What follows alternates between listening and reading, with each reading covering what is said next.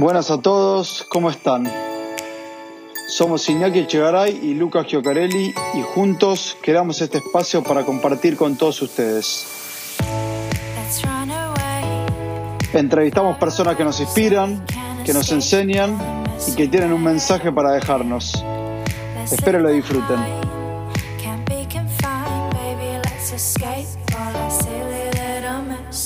Buenas a todos, ¿cómo están? Bienvenidos a una nueva edición del Aprendiz. Nuestro invitado del día de hoy surge de un viaje, de muchos viajes, de lo que significa viajar. Tuvimos la suerte, los tres integrantes del Aprendiz, de volver a viajar en este 2021 y en estos viajes apareció el invitado del día de hoy. Se llama Lisandro Seno, le dicen Lichu, y él nos va a estar contando en primera persona cuál fue su viaje en todos estos años. Bienvenido, Licho, el aprendiz. ¿Cómo estás? Bueno, buenas tardes. ¿Cómo andan? ¿Todo bien? Bien, bien, muy bien. Un placer estar acá. Bueno, contanos a nosotros y también a, la audiencia que te está escuchando, ¿quién era Lichu de joven? Lichu de joven, sigo siendo joven igual. Tengo 31, pero hasta los 24 eh, estudiaba medicina, me estaba por recibir de médico, jugaba al rugby en la primera del Jockey Club de Rosario, yo soy acá de Rosario. Eh, nada, tenía una vida normal, como puede tener cualquier pibe de, mi edad, eh, en una posición privilegiada, ¿no? nunca me faltó nada, siempre tuvo un buen pasar económico, producto del, del laburo de mis viejos, ambos profesionales. Y nada, estaba de novio, salía con mis amigos, era un pibe con bastante interés y curiosidad en, darle una mano por ahí a la, gente que menos tiene. No, nunca desde la política, sino por ahí desde, desde la ONG o desde las ayudas sociales. Mucha influenciada por mi vieja, que toda la vida estuvo en esa, y también mi viejo, que desde la medicina también siempre estuvo laburando en la parte pública, en el hospital eh, público. Eh, pero bueno, ese año fue el, año donde, eh, digamos, fui diagnosticado con leucemia. Así que ahí es como que cambió todo y ahí, ahí entiendo tu pregunta, decir el, joven Lichu o el Lichu de antes, porque eso fue como un quiebre. ¿Cómo fue ese primer contacto con, la enfermedad? Eh, ¿Cómo fue la primera, el primer estudio o el primer momento que dijiste, che, tengo algo, me tengo que ocupar de eso?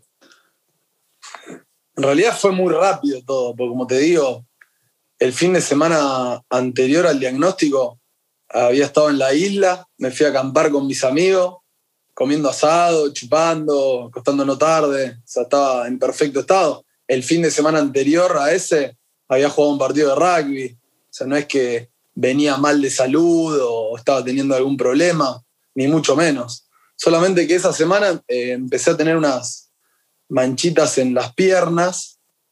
Em, después al otro día me salen en los brazos, después me sale acá en la parte blanca del ojo. Y ahí fue cuando me preocupé y, bueno, eh, me acuerdo conversando con mi familia un domingo a la noche. Eh, bueno, mi viejo habla con un amigo suyo, con el doctor Ider Ceruti, que es hematólogo, y dice, bueno, mañana eh, anda a verlo, me consigo un turno. Y yo me acuerdo que ese lunes fui a la facultad y después me fui al, sanatorio donde atiende él, me, hicieron un, me sacaron sangre para hacer un análisis. Y me acuerdo que me volví a mi casa al mediodía, almuerzo, y me voy a dormir una siesta. Y en ese interín me levantan eh, en mi casa y me pasan el teléfono, me, me están hablando mi vieja y me dijo que agarre el auto y que me vaya para el centro, que el médico me quería ver que los análisis me habían dado mal.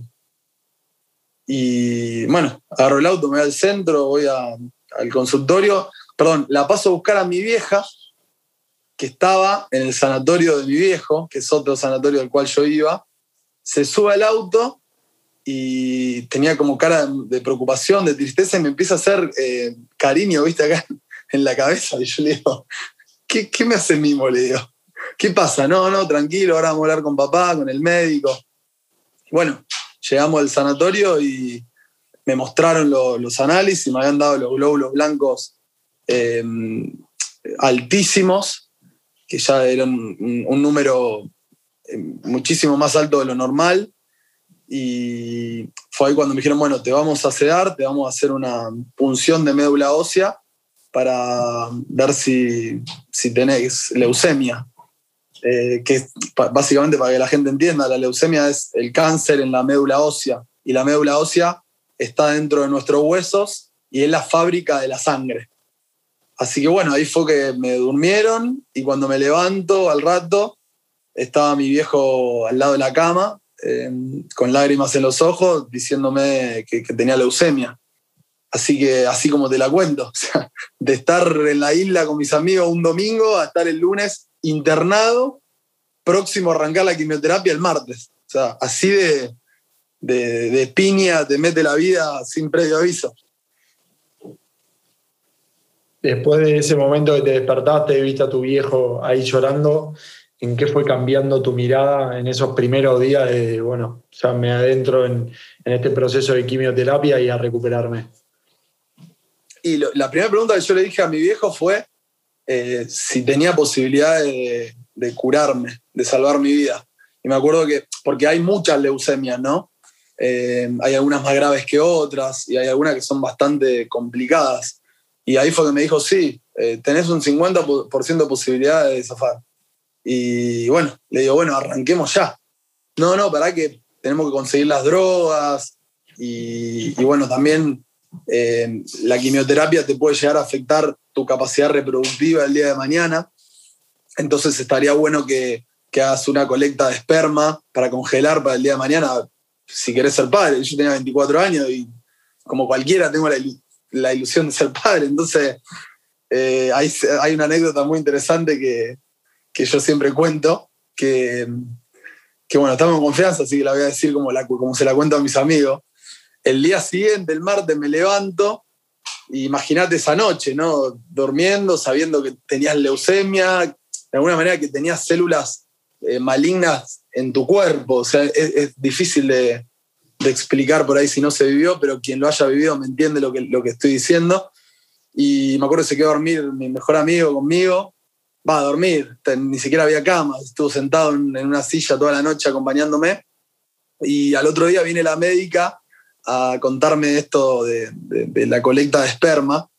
Y, yo siempre digo que fue la, la paja más bizarra que me hice en mi vida, porque me tuve que meter en el baño con unos cables que me colgaban, que era la, la ¿cómo se llama? La vía en el brazo, eh, sabiendo que la médica estaba esperándome afuera, que mi mamá y mi papá estaban afuera y que, y que bueno, yo, o sea, me, iba, iba, a juntar el esperma para congelar, porque después de eso arrancamos la quimioterapia. O sea, imagínate las pocas ganas que yo tenía de hacer eso. Lo único que quería hacer era empezar a, luchar por mi vida, pero bueno, eh, fue una anécdota que quedó que hoy la cuento, la cuento así, pero en el momento me quería matar. En ese luchar por tu vida aparece eh, el Hospital Austral. Eh, ¿cómo, ¿Cómo inicias la relación con el hospital y vos también estudiando medicina en el medio? Sí, en realidad, ahí el primer tratamiento que hago yo lo hago en Rosario, en el Sanatorio Británico. primero una ronda de quimioterapia donde eh, afortunadamente puedo lograr eh, la remisión de la enfermedad, esto es que no se vean más células malignas en, la sangre. Y a los pocos meses, ya habiendo vuelto a una vida normal, yo me acuerdo que incluso había vuelto a practicar rugby, ya había vuelto a la facu y demás, en uno de los controles que me hacía eh, semanales, me salta que de nuevo tenía células malignas, lo, que, lo que significaba en una recaída. Y ahí fue cuando fue la primera vez que me hablaron de un trasplante de médula ósea como la solución a, la enfermedad. Y lo que siempre se hace en esos casos es buscar en los hermanos, que se entiende que son las personas más eh, factibles de ser compatibles. Y bueno, yo tengo un hermano más grande, cinco años mayor, Lelio, y tengo una hermana seis años más chica, Marina. Ahí fue cuando los estudian genéticamente y, bueno, ninguno de los dos era 100% compatible conmigo. Una realidad que le pasa a la mayoría de las personas en mi situación. Solamente una de cada cuatro tienen un hermano compatible. El otro 75% no tienen eh, hermanos compatibles. Y ahí está el secreto de toda la campaña que empezamos a hacer en ese momento de la donación de, sangre y médula ósea, que Argentina forma parte de un registro mundial de posibles donantes de médula desde el año 2003, eh, donde hay casi 40 millones de personas de todo el mundo que donaron sangre y dentro de esa sangre se tomó una pequeña muestra y se incorporó su base genética a, este registro mundial, a la espera de que el día de mañana una persona como yo no tenga un hermano compatible y pueda buscar en estos millones de personas que no tiene mucha explicación lógica, ¿no? Porque si uno piensa, como si tus hermanos que vienen de tu papá y de tu mamá no son compatibles, ¿cómo lo va a hacer una persona que vive en otro, en otro país? Eh, y bueno, así fue como eh, continuó mi enfermedad buscando, digamos, seguimos con la quimioterapia, logramos de nuevo revertir la enfermedad, o sea, lograr la remisión, y ahí estaba eh, pasible de, recibir el trasplante. Y ahí fue cuando encontramos un brasilero, que, esto que digo que no tiene mucha lógica de cómo pensar que un brasilero sea compatible conmigo. Y, bueno, costó un poquito encontrarlo al brasilero, pero después se pudo dar con él y finalmente eh, me llegó, bueno, y ahí ah, volviendo a tu pregunta, perdón, eh, fue cuando en, Rosario me dicen que los trasplantes de, personas no relacionadas no, se, no lo hacía mi médico acá en Rosario y él me recomendaba irme a Buenos Aires con el doctor Kuminski, al Austral. Y ahí fue cuando fui a conocerlo, hice una interconsulta y lo mejor, lo más lindo que yo recuerdo de esa interconsulta fue, yo había ido a otro médico con una carpeta así, con un montón de análisis, y cuando me senté con el otro médico estuvo media hora viendo los análisis en silencio. Yo me acuerdo que miraba a mi mamá, miraba a mi papá y digo, parece no sé, una máquina. Y cuando me siento con Gustavo, que es el número uno, eh, como persona, hablo más allá de, sus cualidades eh, como médico, agarra la carpeta, la pone para el costado y me dice, ¿cómo estás? Y nos pusimos a conversar y ahí me di cuenta que era él, que tenía que ser, que yo tenía que luchar por mi vida en la Austral, porque, y tenía que poner mis manos en, las manos de él como médico, y así fue como terminé llegando al Austral.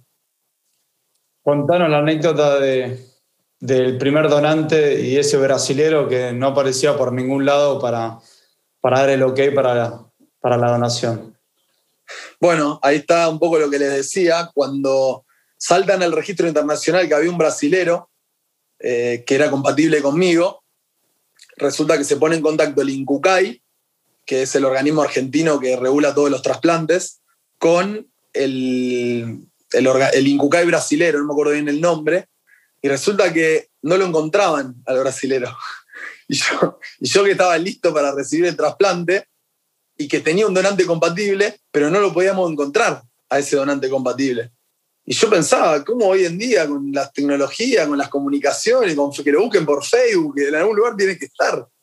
Eh, y resulta que, bueno, después ahí fue una de las, de las anécdotas más lindas que, o por ahí uno de los días más lindos que yo sentí en todo esto, este proceso, fue que se, se inició una campaña enorme pero enorme al, punto de que Messi publicó en sus redes sociales, que lo pueden encontrar si van ahí al 2014, eh, estamos buscando un brasilero, si vos sos brasilero, eh, tenés sangre AB y sos hombre y, digamos, te anotaste como posible donante de médula, hay un argentino que te está buscando. Fijate el mail, el teléfono, no sé, ponete las pilas que te estamos buscando. Una campaña que, como te digo, Messi, el Papa, que mandó un video ayudándome, eh, bueno, me acuerdo que Messi se lo pasó a Marcelo, que jugaban juntos o eran amigos de, fútbol. Yo, no, perdón, Di María, que jugaba en el Real Madrid, también como es Rosarino, hincha central como yo, se lo pasó a Marcelo y Marcelo tiene 10 millones de seguidores en, Brasil, así que también lo compartió Marcelo.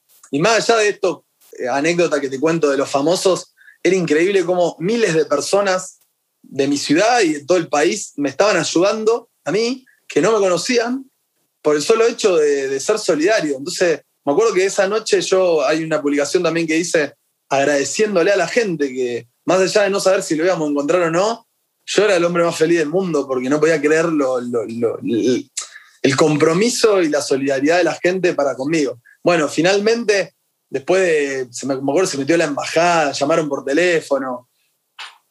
La verdad que no sé bien cómo fue el proceso, porque después, cuando tuve la oportunidad de conocerlo al brasilero, a Anderson Felipe, que tuve la posibilidad después de conocerlo, que si quieren después le cuento la historia, em, él me dice que nunca había cambiado el teléfono, nunca había cambiado el mail, que la primera vez que lo llamaron, él atendió y dijo que sí. Entonces, hoy en día, si me preguntás qué pasó en ese interín de una semana que no lo encontramos, el, organismo de, Brasil no labura tan bien como labura el argentino en términos de prolijidad y de, profesionalismo. Y la verdad que cuando llamaron del Incucay argentino al brasilero, anotaron el papel y lo dejaron ahí en un cajón. Hasta que no llamó el embajador y hizo, digamos, hizo lobby para que se active, no, no se pusieron las pilas. Porque como te digo, la primera vez que lo llamaron atendió. Así que ahí fue como yo recibí esta primer médula me acuerdo recibiéndola en la Austral, eh, que la bolsita decía, no pasa nada, maestro, todo el hospital austral está con vos, que la tengo guardada todavía, la bolsita. Y también es muy loco, ¿no? Pensar que una persona que no te conoce, que tiene sus quilombos, su laburo, su familia y todo lo que tiene cualquier persona en su vida cotidiana, deja todo de lado para irse a un hospital a conectarse a una máquina de aféresis para donarle médula alguien que no conoce y que vive en otro país. O sea, increíble, increíble. Me sentía el hombre más afortunado del mundo. Hablas, eso de no pasa nada, maestro. ¿De qué se trata eso? El no pasa nada, maestro, fue un poco el eslogan eh, de, toda la, campaña de donación de médula y sangre que hicimos.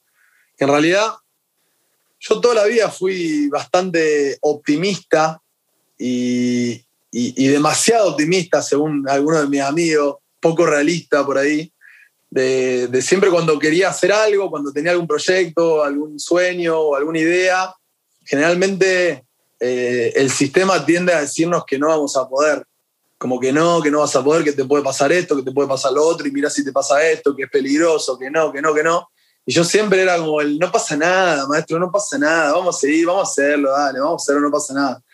Y, me acuerdo que el, segundo día, una vez que estaba internado, acá en Rosario, te digo, después del diagnóstico, eh, me acuerdo que estaba durmiendo una siesta y había arrancado la quimioterapia.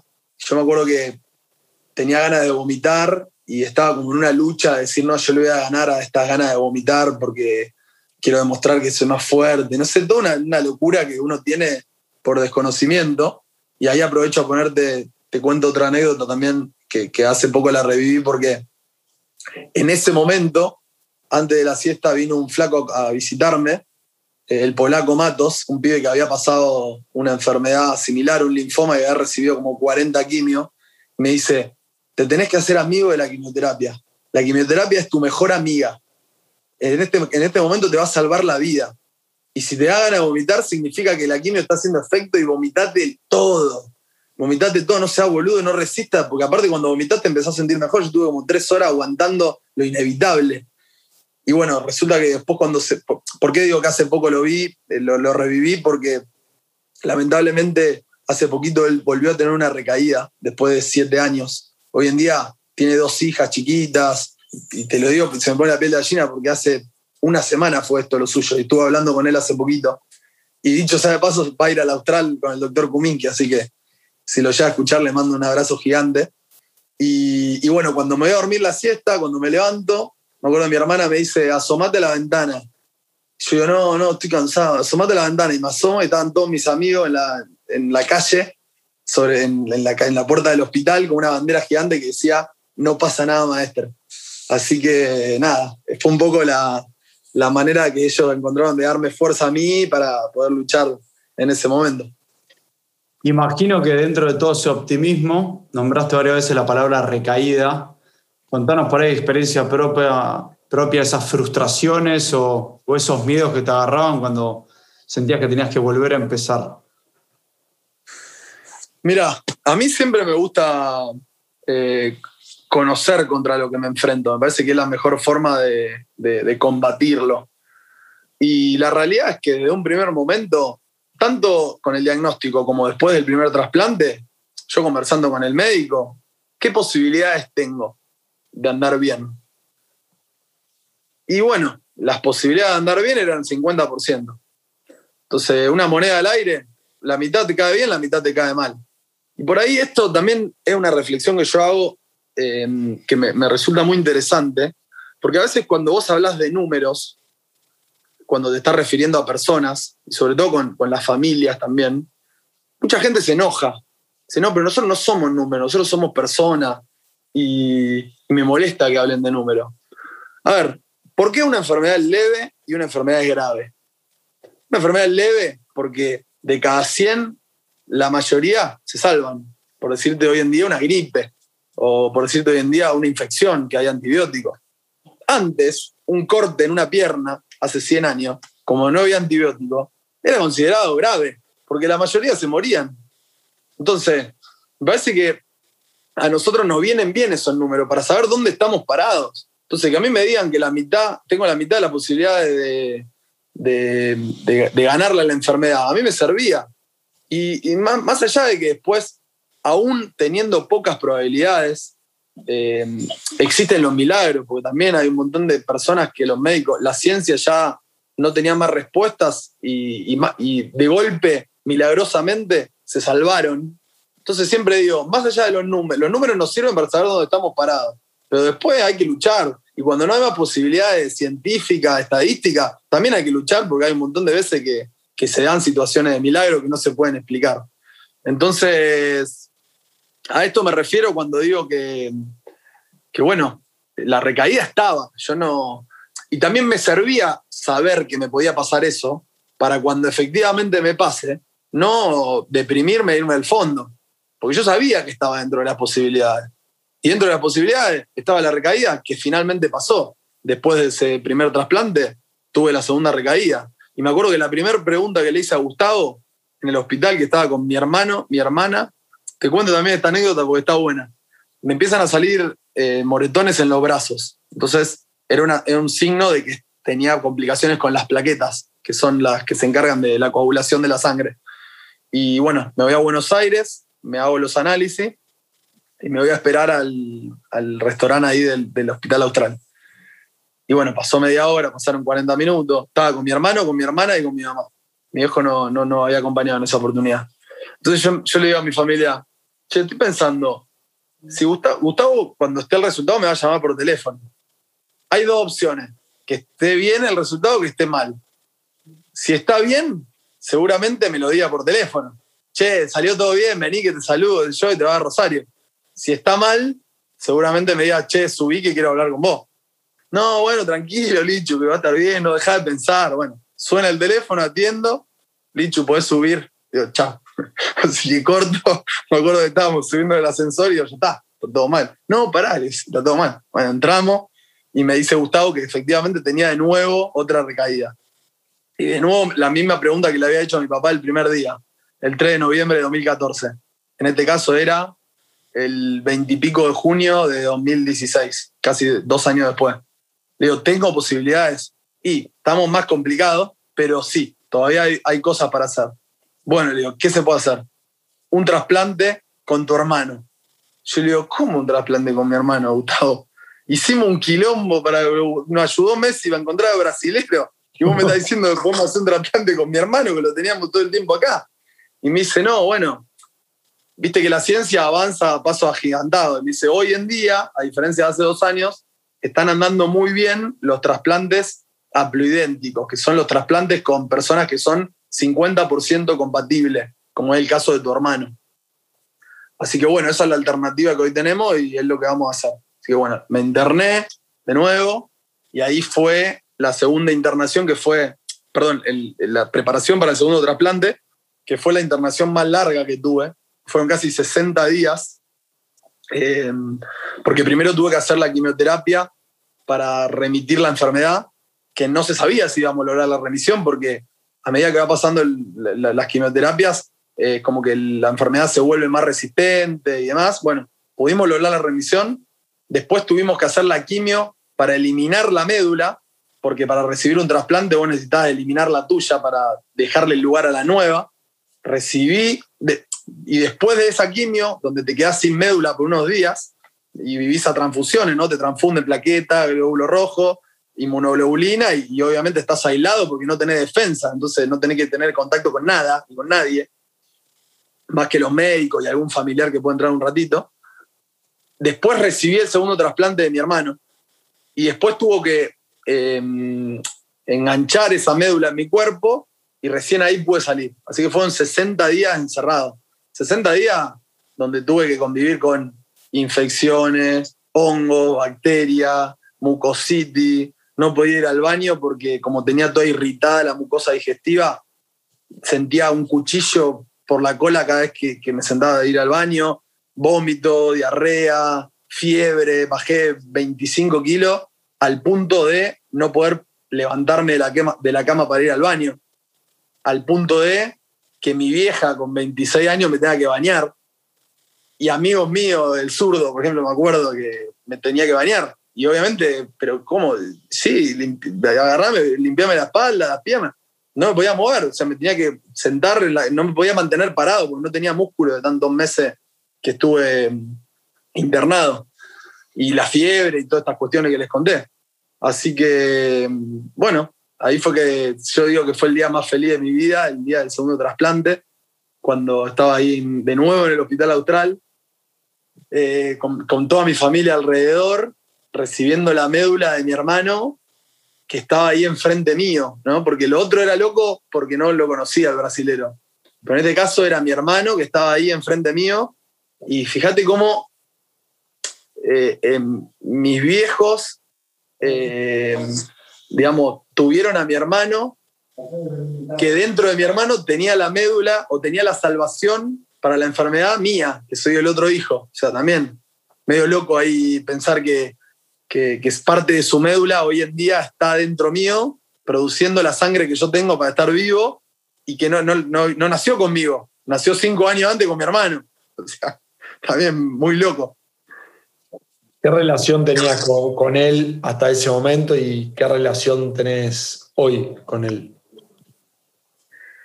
Eh, mirá, qué pregunta. Con mi hermano, con mi hermano tuvimos una relación eh, rara los primeros años, los primeros años de vida, digo yo. Eh, hasta los hasta los 18 años, medio como que él me miraba como su hermano menor y nunca me, daba bola, nunca me dejaba ¿viste, estar con sus amigos. ¿viste? Uno como hermano menor siempre quiere, es como que idolatra al hermano mayor y quiere estar y quiere escucharlo y quiere estar con él. Y mi hermano no me daba ni cinco de bola. y, y, bueno, cuando cumplo 18, viste que ya por ahí en los viajes familiares salíamos juntos y yo ya estaba medio como que estaba haciendo la misma vida que él, que tenía 23, eh, nos empezamos a llevar mejor eh, y bueno, la relación fue cambiando, incluso empezamos a compartir grupos de amigos, los dos fanáticos de Central íbamos a la cancha juntos, eh, compartíamos actividades, jugábamos al fútbol. Pero bueno, después de esta situación, eh, la relación es especial.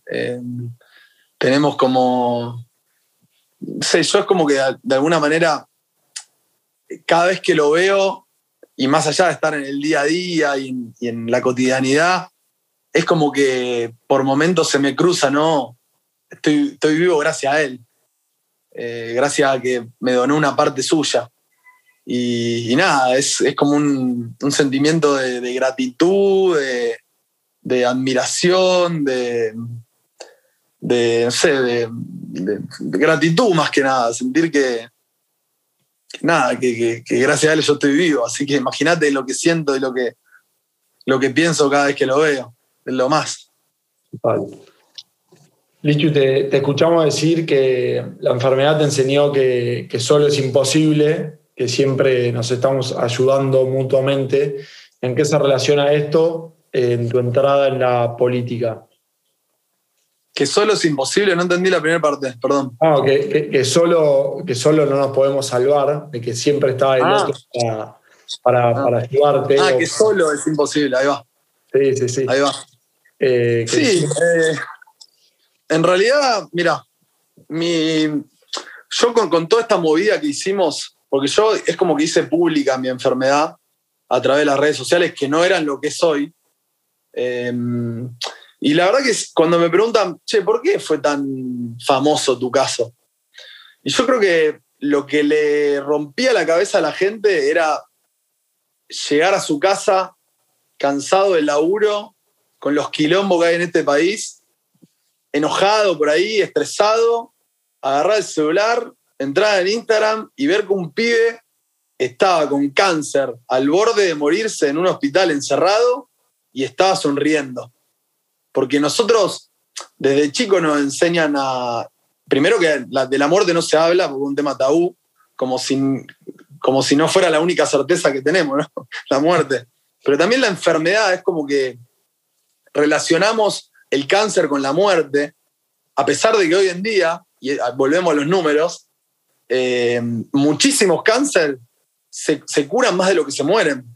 Por ejemplo, los cánceres hematológicos en niños, la mayoría se cura. Pero cuando vos te dicen que tu sobrino tiene cáncer, te largás a llorar y decís, uy, pobre, se va a morir. No. Entonces, también pasa por, por, empezar a romper ese paradigma y entender que el cáncer es una enfermedad grave. No, te digo, no, vamos a esconder la realidad.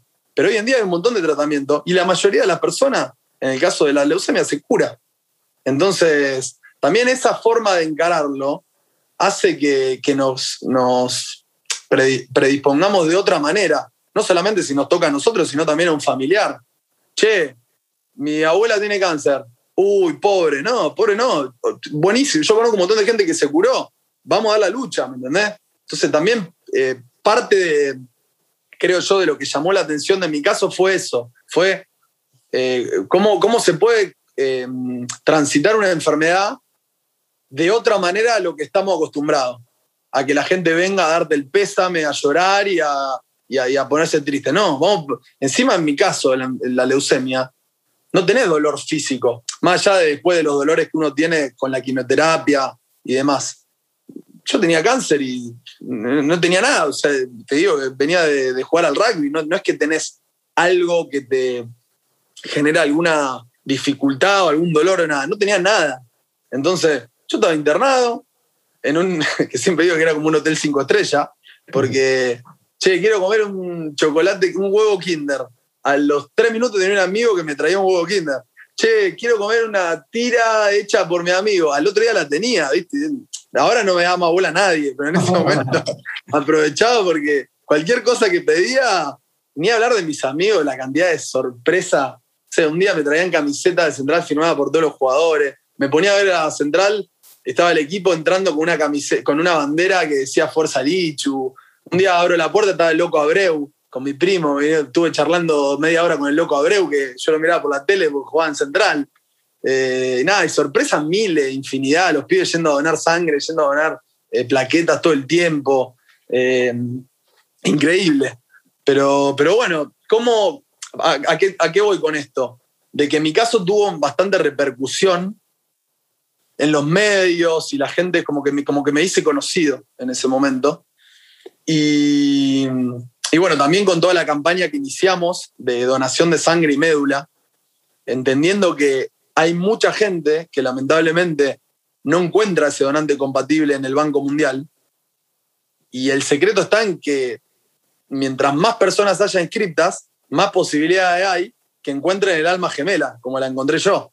Pero hoy en día hay algunos que no la encuentran. Entonces, ¿cómo puede ser que haya gente que no que se salve, ¿eh? porque tener un trasplante no significa que te vaya a salvar, pero por lo menos que tenga la chance de poder luchar contra la enfermedad, porque hay gente que no sabe de lo que es la donación de médula y no se inscribió. O sea, ¿cómo puede ser tan fácil como donar sangre e inscribirte? No puede ser. Entonces empezamos a hacer una campaña, a mostrarla a todo el mundo, a contarla, a hacer campaña de donación. Y bueno, entre estas dos cosas es como que me hice conocido y bueno, ya después, el año 2017, cuando ya estaba por cumplir un año, va, en realidad estaba por cumplir un año de la... Estaba por llegar el día de las recaídas, que fue en junio, y yo los primeros años como que venía junio y, y más allá de, lo psicológico también es como que me, me, agarraba, me agarraba miedo, ¿viste? Y ahí fue cuando me llama un, un amigo de mi viejo, Diego Paladini, que, bueno, él militaba en un partido político, el Partido Demócrata Progresista, que es un partido centenario, el partido de Lisandro de la Torre, que seguramente lo hayan escuchado. Y, bueno, me invitó a participar del espacio político. Hoy en día, tres años después, la, es más, en su momento la gente me decía, che, no te metas en política, la política es sucia, te están usando, están usando tu buena imagen, vos te tenés que dedicar a, recuperarte y a estar bien. Y, bueno, y, me acuerdo que, digo, bueno, a mí me entusiasmaba porque me gustan los desafíos y aparte entiendo que la política es el lugar, la mejor herramienta para transformar la realidad es adentro de la política. Y me acuerdo que digo, bueno, la palabra final la va a tener mi médico, que más o menos tu médico es como, como tu Dios, ¿no? Eh, y le digo, che, Gustavo, ¿qué decís? Lo mismo que me decía todo mi entorno, mi familia, mi amigo, no te metas, no sea boludo, que la gente, los políticos, qué sé yo. Y, y bueno, no le hice caso, por suerte no le hice caso a Gustavo, como tantas otras veces que no le hice caso. Era muy rebelde. Y, bueno, me involucré y digo, bueno, si la política me va a usar, yo también voy a utilizar la política para, generar cambios positivos, para, transformar cosas que no estén bien. Y así fue como me metí de candidato a concejal y finalmente terminé siendo electo en octubre de 2017, ya hace un poquito más de tres años, en una lista que compartía con el actual intendente de la ciudad, el de encabezaba, segunda era Verónica Irizar, y tercero era yo, entramos los tres. Así que bueno, eh, en eso estoy desde hace un poquito más de tres años. Y tú hablabas de transformar la realidad. ¿Cómo te imaginas esa realidad transformada? Uf, tanto para hacer, tanto para hacer. La verdad que hay tantos paradigmas que romper. Eh, tantas banderas, tantas organizaciones, tanta, tanta militancia de tantos temas, eh, tanta gente que, está buscando transformar realidades. En, su momento, obviamente, yo, por, mi historia de vida y también por mi formación médica y demás, eh, yo soy el presidente de la Comisión de Salud, de la Comisión del Consejo. Imagínate, Comisión de Salud en una pandemia, así que formo parte también del Consejo eh, de gestión de riesgo, que toda la semana nos juntamos con el intendente y con su gabinete para definir las medidas, em, las restricciones y todos los protocolos para, poder transitar esta pandemia. Pero, pero bueno, ahora en los últimos días tuvimos conversaciones por el tema de las vacunas. Em, tuvimos una audiencia con la ministra de Salud de la provincia por la preocupación que tiene la gente en torno a, la llegada de vacunas y también em, la incertidumbre que hay, también producto de cosas que pasaron en nuestro país, eh, con mal manejo de, las vacunas en, un primer momento. Y, bueno, por decirte algunos temas, ¿no? Pero digo, no, yo no tengo duda que el lugar para transformar las cosas que no nos gustan es la política. Por eso invito a la gente joven a que se involucre. No importa el partido, importa el partido, importa tener ganas de, pensar un poco en, el otro y, y involucrarse en política levantar la bandera que sea, o sea, si está luchando por la igualdad entre el hombre y la mujer, bienvenido sea, si está luchando por las causas ambientales, bienvenido sea, si está luchando por, por tener una sociedad más justa, o sea, hay un millón de causas y, es cuestión de, como te digo, por ahí dejar de mirar un poco para el ombligo y darse cuenta, eh, por ahí, y esto va a tono, a, tono particular, lo privilegiado que fui y también de alguna manera devolverle el amor y el cariño y la solidaridad que recibí en el peor momento de mi vida a mi ciudad, porque yo soy concejal de la ciudad en que nací, que viví, que amo, que tengo mis amigos, mi familia, mi gente. Entonces, la verdad que es un privilegio, es una enorme responsabilidad, pero también es un privilegio poder trabajar em, por mi ciudad, por Rosario. Bueno, Lichu, la verdad que muy, muy completo y Llegamos al final de, esta entrevista. Vamos a terminar con un ping-pong de preguntas. Te voy a nombrar unos ítems y me tenés que responder lo primero que se te viene a la cabeza. El primero, Rosario. Rosario. Rosario Central, te diría, pero me mata, me mata la, otra mitad. Rosario, eh, mi vida. ¿El Hospital Austral? Un lugar que... Mi, mi segunda casa en el peor momento de mi vida. ¿El cáncer?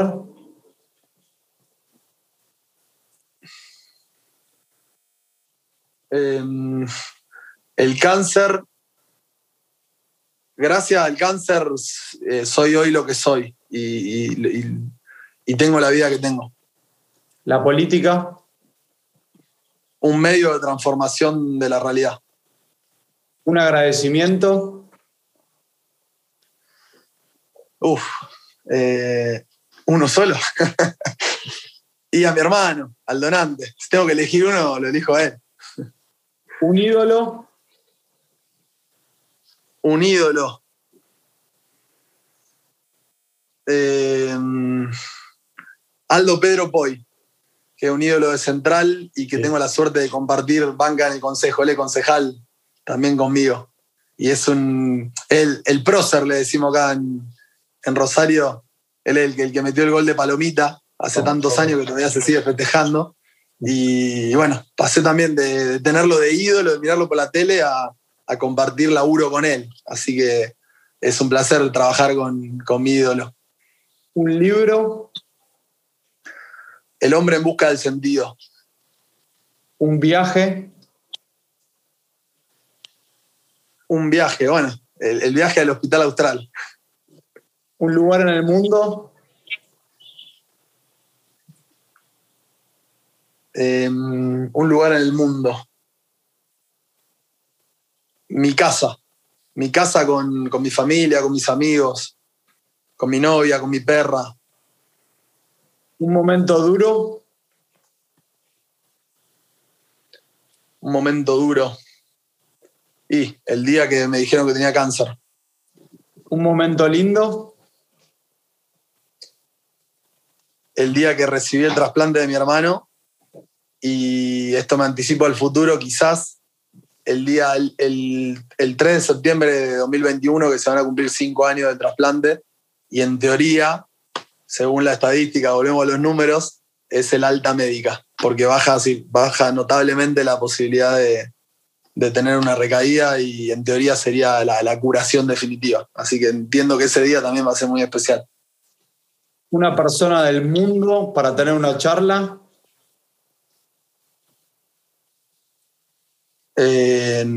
¿Viva?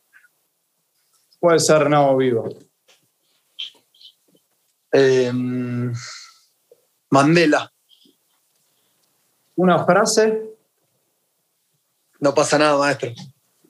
O, la otra que el año pasado cuando cumplí años, porque viste que los trasplantados eh, festejamos dos, dos veces el cumpleaños, que en realidad yo ya este año, por ejemplo, está bien que estamos en pandemia y demás, pero el, el primero de marzo, que es mi cumpleaños original, ni lo festejé y ojalá que pueda festejar los cinco años de trasplante ahora en septiembre el año pasado en la torta mi vieja puso, pasó de todo, maestro.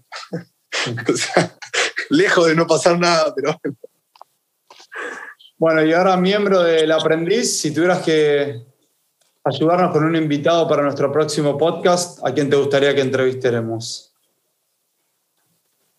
Em, a ver, déjame pensar. Eh, Ezequiel Locane, el papá de Justina. ¿Lo conocen? ¿Conocen la historia? No. La ley Justina fue la ley que se mm, sancionó en el año 2019, eh, la ley nueva de trasplante de nuestro país. Bueno, Ezequiel es el papá de Justina. Justina fue una nena que falleció esperando un corazón que nunca llegó. Y a partir de su caso y de toda la lucha de su familia, pudieron, eh, bueno, lograr la sanción de la nueva ley que salió por unanimidad, tanto en Cámara de Diputados como en Cámara de Senadores, en un país donde estamos con una grieta que cada vez parece más profunda, esa ley la votaron todos y todas, así que notable. Y bueno, básicamente la ley implica que, todas las, las, personas mayores de 18 años son donantes, salvo que hayan expresado lo contrario en vida a diferencia de antes que uno tenía que inscribirse como donante.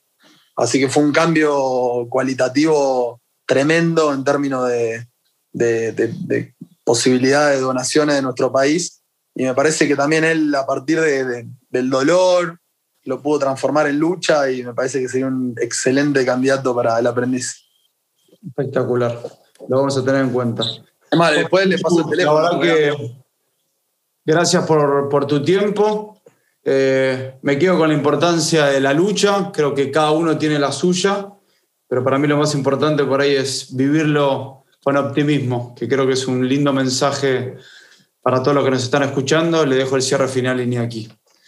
Licho, un placer haberte tenido acá, aprender de vos y de, tu historia. Me gustó mucho la, la, parte que vos decís de saber a qué te enfrentás, qué tenés enfrente para realmente eh, adaptarte o, saber realmente cómo lo que puede llegar a venir.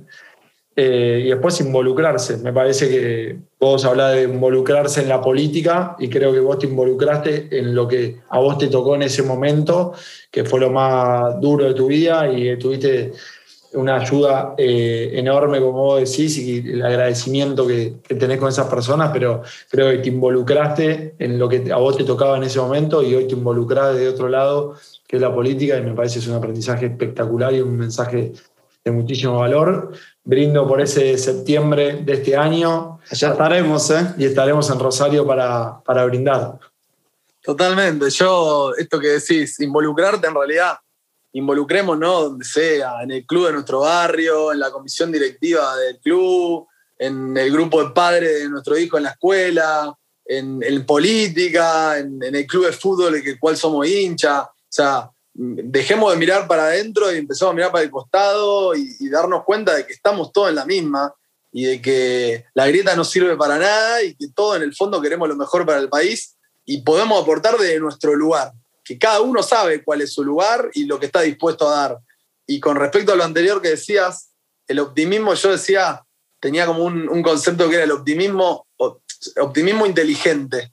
¿Qué es esto? Obviamente, esperar y querer y desear con toda tu fuerza lo mejor, pero también conocer lo peor, porque está dentro de las posibilidades y te permite, en caso de que te toque, estar preparado y no irte al fondo. Espectacular. Bueno, hago el saludo formal. Muchas gracias a todos por acompañarnos en nuestra nueva edición del Aprendiz. Le mandamos un abrazo grande y espero lo hayan disfrutado como nosotros.